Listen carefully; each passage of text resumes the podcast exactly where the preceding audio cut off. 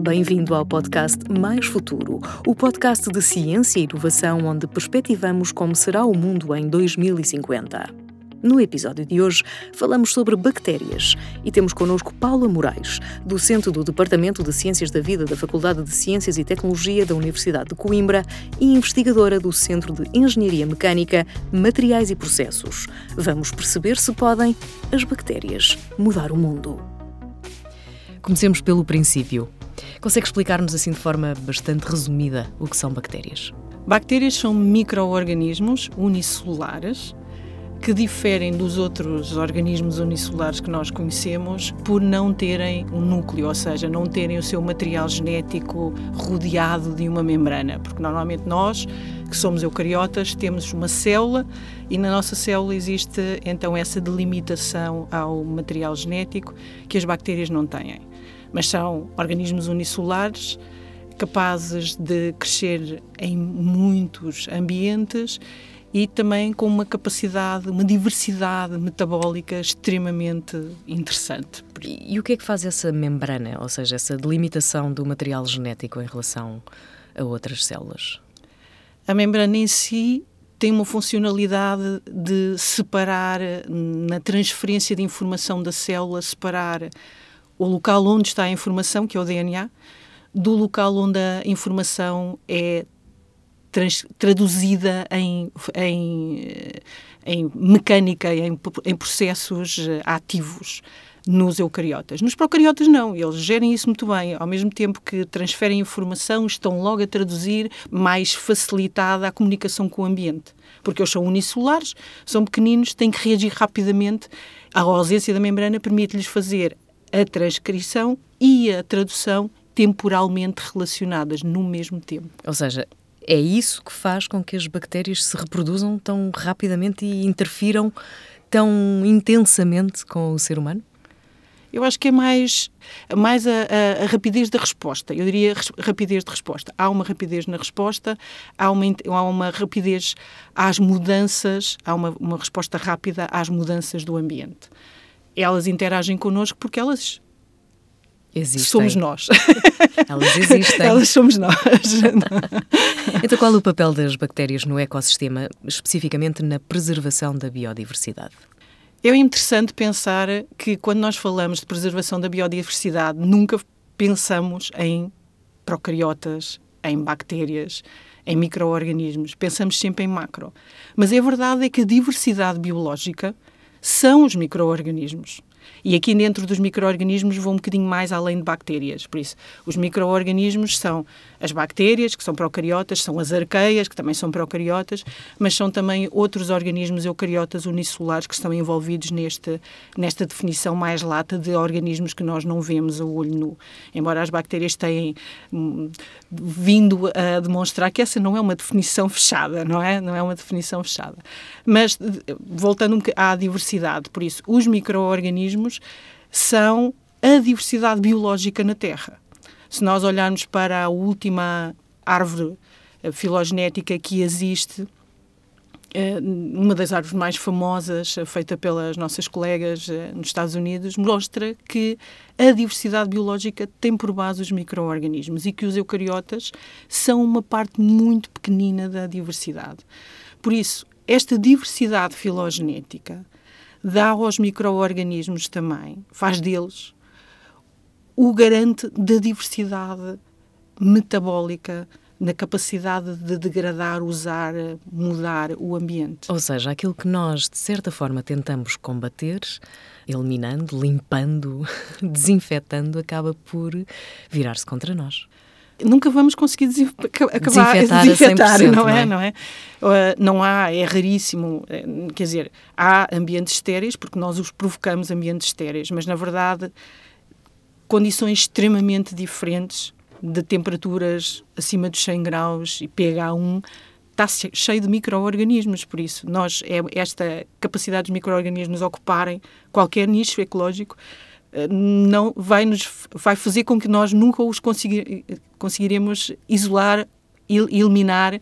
E sobretudo quando eliminamos micro-organismos perto de nós de uma forma sistemática e continuada, provavelmente estamos a promover o crescimento de micro-organismos que de outra maneira não poderiam lá estar porque o espaço já estaria ocupado por quem de direito ou por quem naturalmente ocuparia esse espaço. Uma das grandes questões da atualidade e que se prevê que se agudize no futuro é a escassez de recursos naturais. De que forma a investigação e o conhecimento sobre a diversidade microbiana e a diversidade dos mecanismos moleculares das bactérias nos permitirá tirar partido do seu potencial a médio e longo prazo? Os micro-organismos, como eu tenho estado a dar ênfase, têm uma diversidade metabólica muito grande e, e, e, quer dizer, estão cá e já evoluíram na presença de ambientes completamente diferentes do ambiente atual, de onde as vias metabólicas e, e, os, e as enzimas que possuem têm capacidades que outros organismos não têm. Numa sociedade em que nós cada vez menos temos à nossa disposição matérias-primas que nós gostamos de ter para fazer telemóveis, para, para fazer. Uh, e é engraçado, quando eu dou o exemplo do telemóvel, penso sempre que o telemóvel é aquela, aquela máquina que nós temos que tem materiais no seu interior que quase que cobrem toda o espectro, o espectro dos e materiais. no exterior também, em termos de bactérias. Mas no interior, tais, todos os materiais que fazem parte do telemóvel, é verdade é que não há uma fonte inesgotável destes, destas matérias-primas. Por isso, nós teremos que ser capazes de basear a nossa economia numa estratégia circular. E nessa estratégia circular, nós temos que ser capazes de reutilizar os materiais que usamos. E para reutilizar os materiais que usamos, hoje em dia não há tecnologia ainda que nos permita usar, separar e voltar a reutilizar. Eu vejo as bactérias como estratégias pontos cruciais nos novos processos que são necessários desenvolver e que já estão a ser desenvolvidos e que nos vão permitir mudar, mudar os processos de produção e, ao mudar os processos de produção, esses processos de produção vão ter que ser processos que permitem a reutilização de materiais. Vou-lhe dar um exemplo. Hoje em dia, nós temos resíduos mineiros em grande quantidade que são resultado de, de, de, de processos que ocorreram no passado e que, porque os processos eram menos eficientes, esses próprios resíduos têm quantidades de matérias-primas, metais, por exemplo, que, processados de outra forma, poderiam ser fontes de matérias-primas hoje em dia. Poderiam ser vistos como matérias-primas de baixa quantidade, eh, mas que são fontes de matéria-prima. Por isso, temos vindo a desenvolver, e agora um bocadinho focado no meu trabalho, não é? E no trabalho do grupo que, que coordeno, é temos vindo a desenvolver, com base em micro-organismos, processos que permitam a utilização desses resíduos como fontes secundárias de matérias-primas, nomeadamente metais, que possam vir a ser utilizados novamente nos processos de produção. Vamos concretizar. Do que é que estamos exatamente a falar? Vamos abrir um telemóvel. O que é que extraímos de lá que pode ser reutilizado? Os telemóveis, hoje, os, os desta geração, não. Os telemóveis tinham mais ouro do que uma mina de ouro, por tonelada. Por tonelada tinham mais ouro do que uma mina de ouro. Uh, hoje em dia não é bem assim. A otimização da eficiência dos materiais e as mudanças eh, de tecnologia também levam a isso, mas é verdade que os telemóveis têm muitos materiais que necessitam de ser reutilizados. O ouro é um exemplo, porque é aquele que toda a gente compreende, não é? E por isso, uh, na verdade, ao desmantelarmos um telemóvel, temos dois problemas. Os materiais estão todos envolvidos uns nos outros e o desmantelamento é uma parte que só ela é necessária para um processamento circular dos materiais e as tecnologias hoje em dia não nos permitem retirar quantidades tão pequeninas de metais que estão nos telemóveis. Mas se nós olharmos para isso e olharmos para as bactérias que são capazes de, em meio aquoso, ser capazes de seletivamente mobilizar metais, nós se calhar conseguimos mobilizar esses metais a partir de do, de lixo eh, eletrónico degradado que uh, seria a fonte da alimentação desses micro-organismos. Tem estado a falar na, na, circularidade e é óbvio que a circularidade ainda não está, não é uma realidade. O que é que precisamos de fazer para tornar uh, a economia efetivamente circular? eu penso que mudar muitas coisas, mas na parte dos micro-organismos, estudá-los mais em detalhe, porque é verdade é que eh, os micro-organismos até há muito pouco tempo, relativamente pouco tempo, eram patogénicos e toda a gente se preocupava porque faziam mal. Começámos a nossa conversa por aí, não é? E então temos vindo, porque as, as metodologias que nos permitem olhar para os micro-organismos têm evoluído imenso, nós também temos olhado para os micro-organismos de forma diferente e precisamos de os conhecer melhor. E depois precisamos que a sociedade, porque a verdade é que inovar processos industriais é difícil, temos que mudar, temos que mudar muita coisa, mas inovar esses processos industriais, in, introduzir os micro-organismos nos processos eh, industriais, terá que passar pela aceitação destas novas tecnologias. Disse, usou um verbo muito importante. Temos de estudar. Estudar. A pergunta que eu tenho para lhe fazer é quanto tempo demora, por exemplo, desde a compreensão dos processos biológicos básicos até à concepção de uma inovação? É um processo longo. É um processo longo. Nós temos, eu dou-lhe um exemplo. Nós, por exemplo, eh, na, começámos por estudar os micro-organismos que estavam numa estação de tratamento de águas residuais que recebia uh, resíduos do tratamento de peles, com muito cromato. E isolámos esses micro-organismos e começámos a ver que realmente eles tinham uma capacidade de resistência anormal. E o estudo genético desses micro-organismos mostrou-nos que, que, existia uma organização genética composta por diversos genes, produzia um grupo de proteínas que estava envolvido no transporte, na, na extrusão de cromato para fora da célula. Ao olharmos para esse sistema e verificarmos que esse sistema era era um, que, que, nós podíamos que, que, a célula não estava sempre a expressar essas proteínas, só expressava quando era necessário. Conseguimos usar esse sistema genético para desenhar um biosensor. E neste momento temos um biosensor, ou seja, uma célula que pode ser usada para a análise de águas.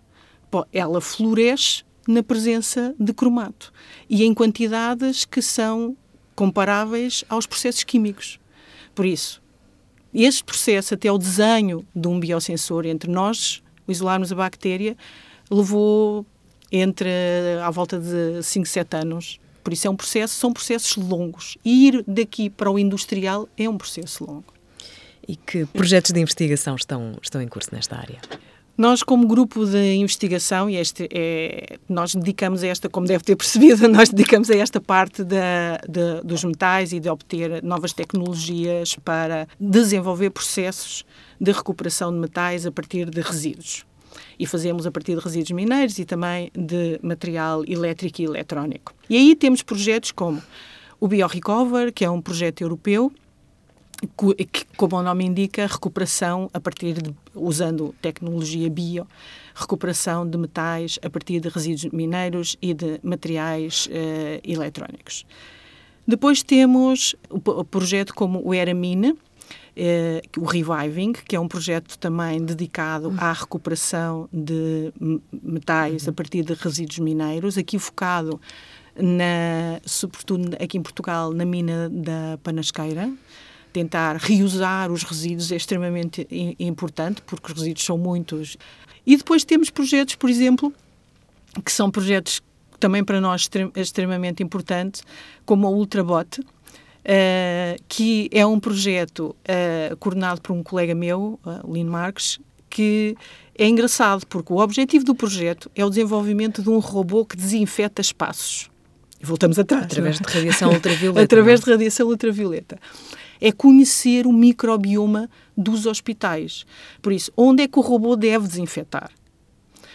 Quais as partes, quais os pontos em que o robô deve ficar mais tempo a desinfetar? Estão mais contaminadas ou menos contaminadas.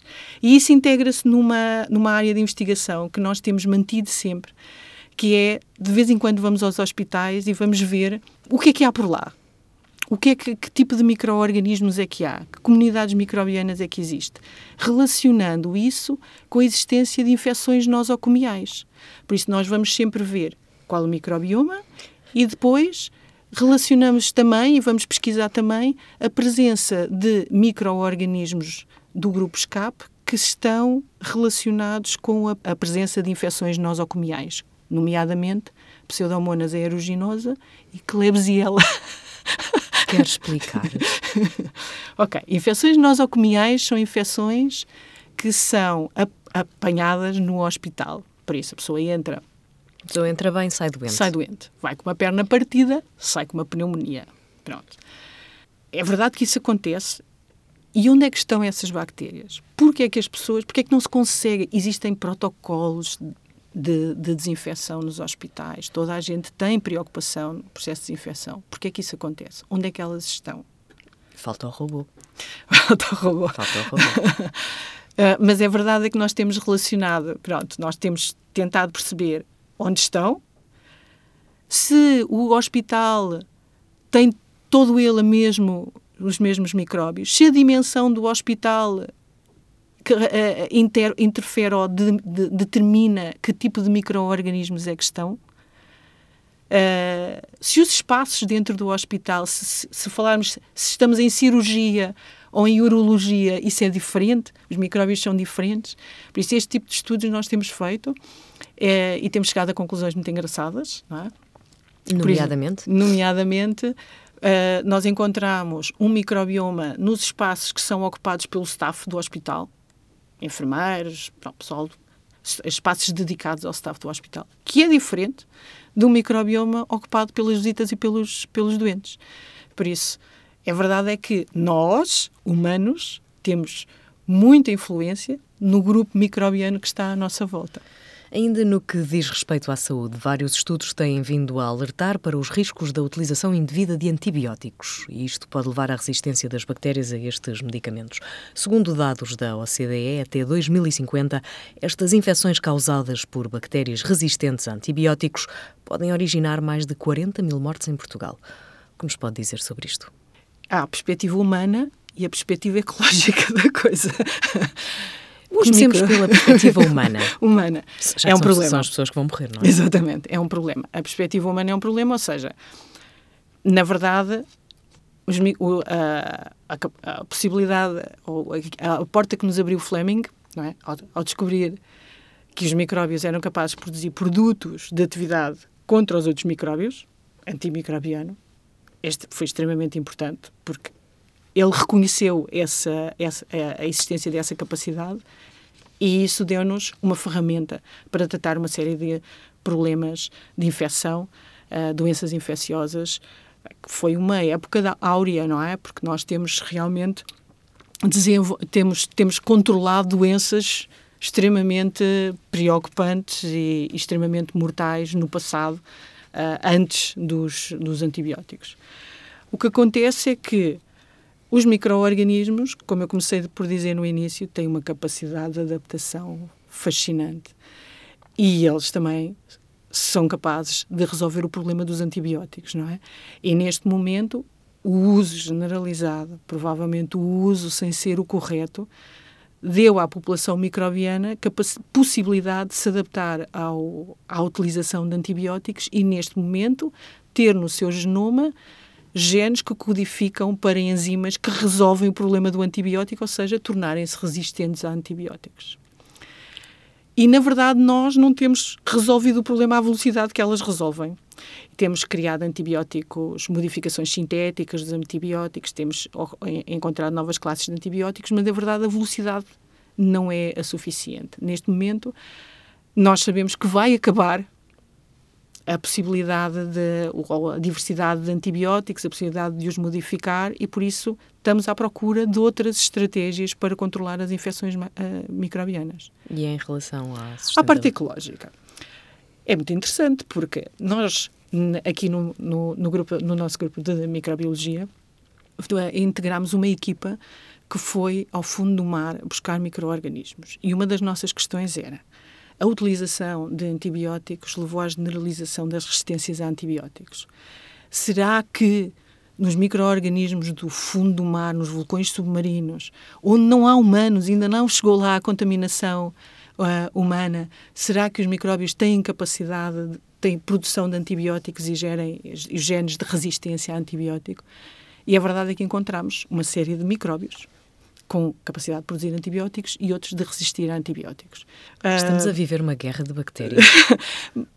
é uma Quase. estratégia, é uma estratégia. Uh, e quem puder responder e resistir não vai sair do sítio. E nós sabemos que nos vulcões submarinos o espaço ótimo para crescimento é muito limitado. Enquanto investigadora, quais os maiores desafios de base biotecnológica que enfrentamos na produção de conhecimento científico no nosso país?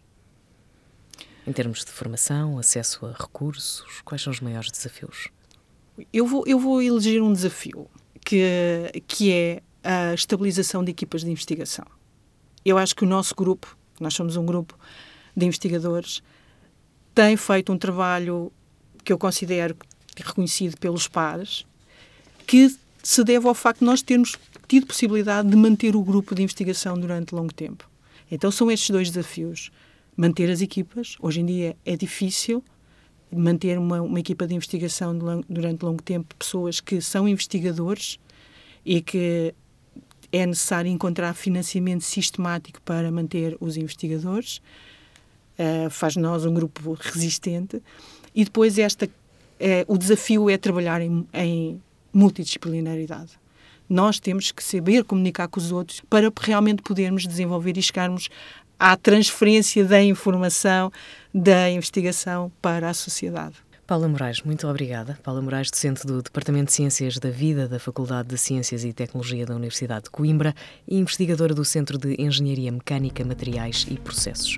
Obrigada. Ajudou-nos a perceber como as bactérias podem mudar o mundo. O podcast Mais Futuro é uma iniciativa do Estúdio P do Jornal Público em parceria com a Universidade de Coimbra. Todos os episódios estão disponíveis no Spotify, SoundCloud, Apple Podcasts e em www.publico.pt/podcasts.